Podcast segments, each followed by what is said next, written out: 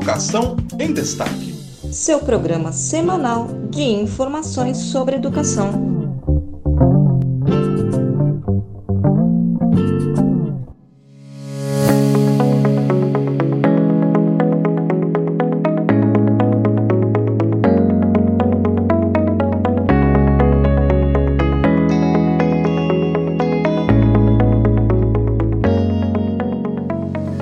Recentemente, a Lei nº 13.415 de 2017 fez alterações na Lei de Diretrizes e Bases da Educação, na seção 4 do capítulo 2, que dispõe sobre o ensino médio. A reforma do ensino médio trouxe como principal alteração a possibilidade de os estudantes cursarem essa etapa da educação básica por diferentes itinerários entre as possibilidades de itinerário consta a opção pela trajetória de formação técnica e profissional.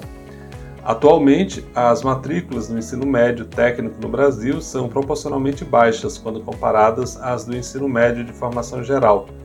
De acordo com o Censo Escolar de 2018, existem 1,9 milhão de estudantes matriculados na educação profissional. A meta 11 do Plano Nacional de Educação prevê que as matrículas de educação profissional e técnica sejam triplicadas entre 2014 e 2024, alcançando 5,2 milhões de matrículas. Apesar de ainda estarmos distante da meta proposta, o desenho do novo ensino médio cria espaço para que haja a ampliação de matrículas na modalidade profissional nos próximos anos. Este é um trecho da justificação do então deputado João Campos, do PSB de Pernambuco, para o projeto de lei número 6494 de 2019, que trata da formação técnica profissional e se encontra em tramitação na Câmara dos Deputados. Olá, eu sou Francisco Domingos e este é o podcast Educação em Destaque, o seu programa semanal de informações sobre educação direto de Brasília.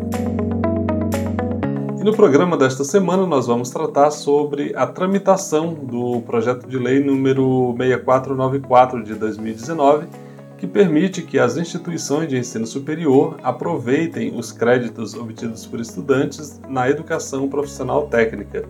Por afetar mais de três comissões de interesse, o projeto está sendo discutido em uma comissão especial e nós vamos apresentar as informações sobre essa tramitação. Especialistas já ouvidos pelas comissões, e nesse caso pela comissão especial, destacaram os méritos da proposta. Senado aprova plano para mitigar efeitos da pandemia na educação. Entre os objetivos está normalizar a frequência escolar de todas as crianças e adolescentes, identificar conteúdos não trabalhados adequadamente no período de pandemia e aprimorar a conectividade nas escolas. Senado aprova projeto que garante pagamento de precatórios do Fundeb a professores.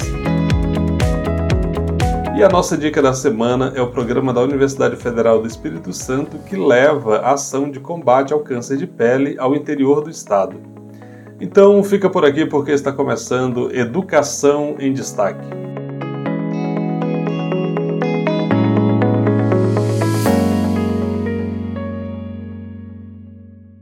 Projeto de lei que permite que as instituições de ensino superior aproveitem os créditos obtidos por estudantes da educação profissional técnica tramita na Câmara. Em audiência pública realizada no dia 10 de março, na comissão especial criada na Câmara dos Deputados para analisar o tema, especialistas em educação apresentaram sugestões para aprimorar o texto do projeto de lei que autoriza as instituições de ensino superior a aproveitar os créditos obtidos por estudantes na educação profissional técnica se o curso técnico e o superior forem de áreas afins. Bom, nós estamos falando aqui do PL 6494 de 2019, que é de autoria do então deputado federal João Campos, que atualmente é prefeito do Recife. O projeto em análise permite que as instituições de ensino superior aproveitem os créditos obtidos por estudantes na educação profissional técnica na modalidade presencial, sempre que o curso técnico e o superior forem de áreas afins e o aproveitamento se dá aí até o limite de 400 horas aulas. De acordo com o educador Francisco Aparecido Cordão, não é possível haver concordância com o artigo da proposta que impõe o limite de 400 horas aulas a serem aproveitadas pelas universidades. Ele lembra que o limite é ditado pelo projeto pedagógico da instituição, não cabendo, portanto, à lei estabelecer se são 200, 300 ou 400 horas. Outro ponto defendido pelos debatedores foi a necessidade de a legislação incentivar a verticalização do ensino, que permite ao estudante seguir a mesma instituição nas diferentes etapas da educação. O vice-presidente do Conselho Nacional de Secretários de Educação, o Getúlio Marques Ferreira, afirmou que o fato de o aluno seguir na mesma área também ajuda muito no processo de aprendizagem. Já para o coordenador da Rede de Ensino, Pesquisa e Extensão da Educação Profissional e Tecnológica Pública da Bahia, o Antônio Almérico Biondi, é preciso haver uma maior integração entre as instituições de ensino e o mercado de trabalho. Vamos aqui abrir aspas para o Almérico Biondi, que afirmou: A área de informática é a que mais emprega no país. Então, por que em vez de abrir um curso de administração, não se investe naqueles ligados às novas tecnologias? Estou dando apenas um exemplo, mas pode ser qualquer um. Nós temos diversas demandas em relação a isso, fecha aspas. Isso aí é o que aconteceu, são falas que nós extraímos da reunião dessa comissão especial acontecida no dia 10 de março.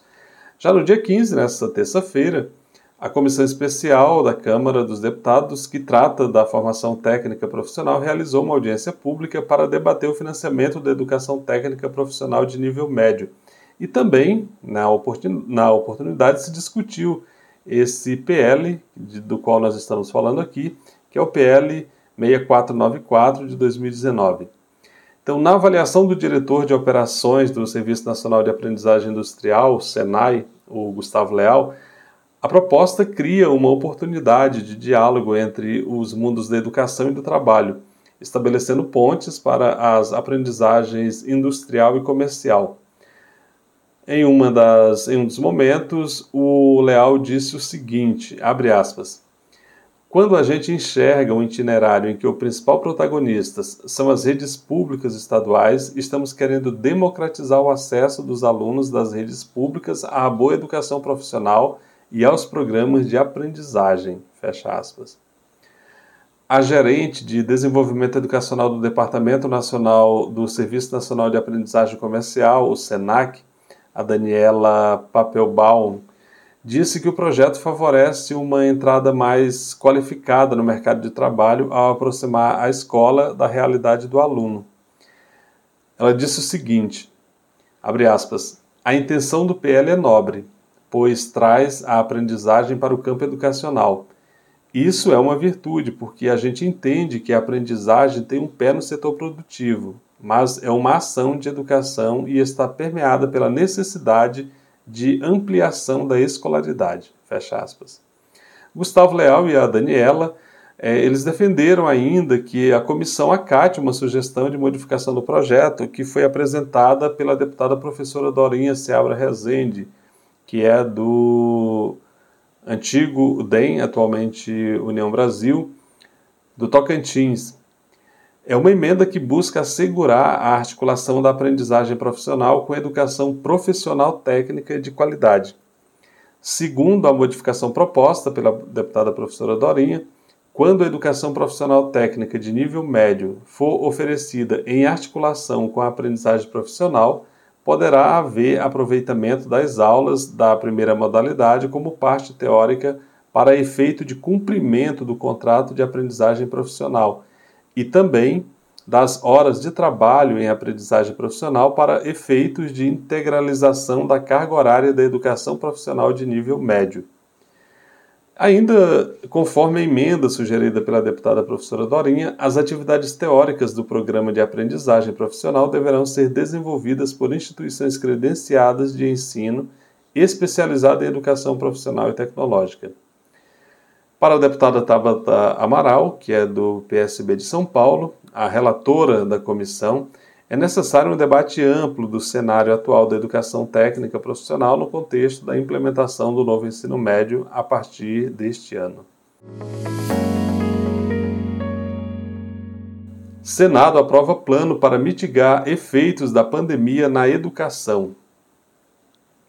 A Comissão de Educação aprovou de forma terminativa o projeto de lei número 3520 de 2021, que cria o Plano Nacional de Enfrentamento dos Efeitos da Pandemia de Covid-19 na Educação. O projeto, que é de autoria da senadora Maria do Carmo Alves, do Democratas de Sergipe, institui o Plano Nacional de Enfrentamento dos Efeitos da Pandemia de Covid na Educação. Entre os objetivos estão aí normalizar a frequência escolar de todas as crianças e adolescentes, identificar conteúdos não trabalhados adequadamente no período de pandemia e aprimorar a conectividade das, nas escolas. Observe que são objetivos que lidam de fato com uma realidade surgida aí por ocasião da pandemia. Segundo o estudo da Fundação Getúlio Vargas, os alunos dos anos finais dos ensinos fundamental e médio deixaram de aprender em 2020 até 72% do currículo de um ano regular. Para sanar o problema, o plano prevê ações articuladas entre os três níveis de governo. Para a relatora, a senadora Rose de Freitas, do MDB do Espírito Santo, esse é o grande mérito da proposta. Vamos abrir aspas aqui para a senadora Rose de Freitas. Ela diz: o projeto tem o grande mérito de sistematizar as diretrizes e ações que o poder público deve adotar nas esferas federal, estadual, distrital e municipal. Eu gostaria de lembrar que esse compartilhamento de responsabilidades, essa iniciativa, é que pode levar realmente à superação de tantos obstáculos como os que estamos vivendo hoje. Fecha aspas. Então, de acordo com essa proposta, a União, né, à União caberá prestar assistência técnica e financeira aos municípios para garantir o retorno presencial às aulas e destinar recursos a projetos que promovam a conectividade das escolas. A discussão sobre conectividade ela, ela não é nova, esse debate está colocado também na Câmara dos Deputados. A Frente Parlamentar Mista de Educação vem discutindo essa questão, porque de fato, sem conectividade fica difícil retomar é, de forma efetiva e eficaz aí a atividade escolar na perspectiva da recuperação desse período que foi a pandemia de Covid-19, praticamente os anos de 2020 e 2021. Bom, já os estados e municípios, eles vão ficar responsáveis pelo monitoramento de frequência e busca ativa dos estudantes o mapeamento dos objetivos de aprendizagem não trabalhados adequadamente e o reordenamento curricular. Portanto, todos os entes aqui estão contemplados e têm responsabilidades às quais eles devem cumprir, eles devem corresponder para que o prejuízo aí com a pandemia na educação possa ser pelo menos mitigado. Se não houver recurso, o projeto segue para a Câmara dos Deputados, né, então foi aprovado no Senado e agora a tendência é ir para a Câmara desde que não haja recursos em relação ao que foi aprovado. Senado aprova projeto que garante pagamento de precatórios do Fundeb a professores. Nesta quarta-feira, dia 16, o Senado aprovou um projeto que garante o repasse de precatórios ligado ao Fundeb, o Fundo de Manutenção e Desenvolvimento da Educação Básica, para a educação básica, incluindo o pagamento de profissionais da educação. O texto, aprovado em novembro pela Câmara dos Deputados, trata do chamado passivo do Fundef, decisões judiciais que obrigaram a União a corrigir para cima seus cálculos e complementar sua participação no fundo. Essa complementação foi feita por meio de precatórios, que, como você já sabe, nós falamos sempre aqui, são títulos que reconhecem dívidas de sentenças transitadas em julgado contra a administração pública. O valor a ser pago a cada profissional será proporcional à jornada de trabalho e aos meses de efetivo exercício no magistério e na educação básica. O texto é, especifica que os valores pagos têm caráter indenizatório e não podem ser incorporados aos salários ou às aposentadorias. Terão direito a receber os benefícios os profissionais do magistério da educação básica que estavam no cargo, com vínculo estatutário, seletista ou temporário, durante o período em que ocorreram os repasses a menos no, do Fundef, ali entre 1997 e 2006, que é o período de vigência do Fundef, e depois o Fundeb de 2007 a 2020. E o Fundeb permanente, né, agora a partir de 2021, quando ele foi aprovado. E os aposentados que comprovarem efetivo exercício nas redes públicas escolares nesses períodos, ainda que não tenham mais vínculo direto com a administração pública e ainda os herdeiros em caso de falecimento dos profissionais. O projeto estabelece que os estados, o Distrito Federal e os municípios definirão em leis específicas os percentuais e os critérios para a divisão do rateio entre os profissionais beneficiados. A tramitação do projeto faz parte do acordo que assegurou em dezembro passado a aprovação da chamada PEC dos precatórios, a PEC 23, que, depois de aprovada, se tornou a emenda constitucional 113. A proposta aprovada na quarta-feira depende agora da sanção do presidente Jair Bolsonaro. Vamos à nossa dica da semana.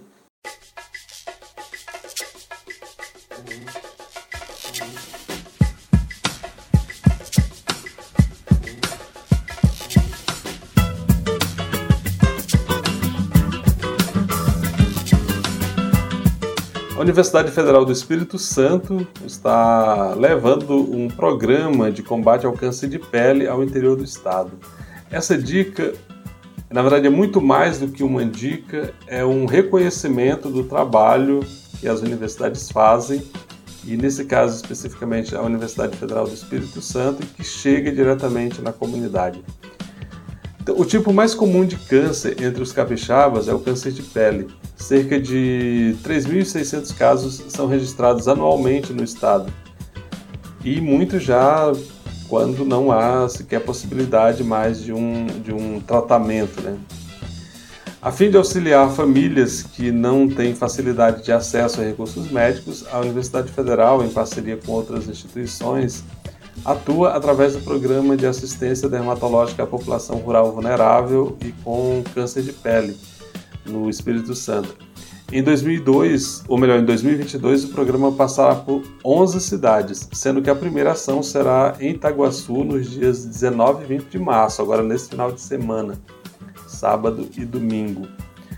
Conforme a coordenadora do programa, a professora do Departamento de Medicina Especializada, Patrícia Frasson, o público-alvo são lavradores de origem europeia, alemães, pomeranos, italianos, que trabalham na zona rural, sendo população vulnerável ao câncer de pele.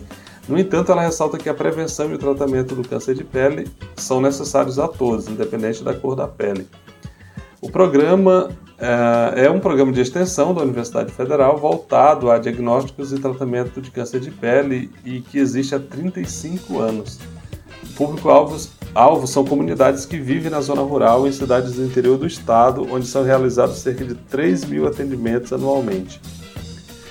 Os mutirões desse programa acontecem uma vez por ano nos municípios de Itaguaçu, Afonso Cláudio, Itarana, Santa Maria de Jetibá, Laranja da Terra, Baixo Guandu, Pancas, São Gabriel da Palha, Vila Valério, Vila Pavão e Domingos Martins.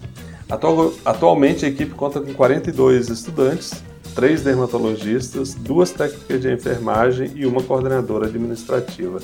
Portanto, é, como eu disse antes, esse programa eu trago essa informação aqui exatamente para a gente ir entendendo quão importante é o trabalho das universidades, universidades públicas, que ministros desse governo já disseram uma vez que a universidade é o espaço da balbúrdia, a gente está trazendo aqui uma experiência que mostra quão importante é o trabalho que as universidades prestam à sociedade. Esse é apenas um de tantos exemplos que a gente tem de programas voltados para atendimento à comunidade. E para reforçar aí a agenda do programa, vamos falar. O programa vai até dezembro, né? mas a gente vai falar aqui desse semestre. Então, de 19 a 20 de março, agora nesse final de semana, Itaguaçu. 2 e 3 de abril em Afonso Cláudio. 21 e 22 de maio, Santa Maria de Jetibá. 25 e 26 de junho, Vila Valério. e 10 e 11 de julho no Baixo Guandu. Aí depois a agenda vai seguir no segundo semestre, portanto, até o mês de dezembro.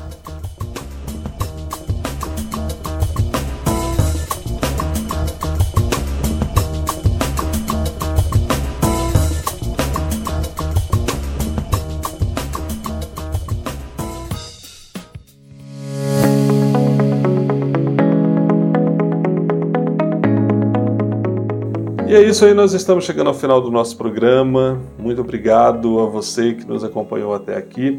O podcast Educação em Destaque é uma produção de Destaque 61, assessoria e consultoria. E para a produção deste programa, nós consultamos as seguintes fontes por meio de seus sites: Agência Senado, Agência Câmara, o portal da Universidade Federal do Espírito Santo, Jornal da USP e o portal UOL. O podcast Educação em Destaque é feito com muita dedicação para você que valoriza conteúdo de qualidade, que nos segue aqui toda semana, mas você sabe que ele não seria possível sem o apoio dos nossos parceiros. O Sindicato Nacional dos Técnicos de Nível Superior das IFES, o ATENS Sindicato Nacional, o ADURGS Sindical, que é o Sindicato dos Professores de Instituições Federais de Ensino Superior do Rio Grande do Sul,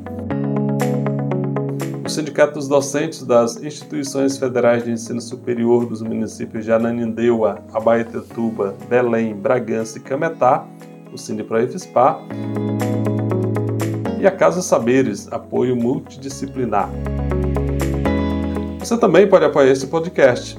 Procure por Educação em Destaque nas redes sociais. Nós estamos no Instagram, onde o nosso perfil é o educação.destaque. Também estamos no Facebook, Educação em Destaque, e no YouTube.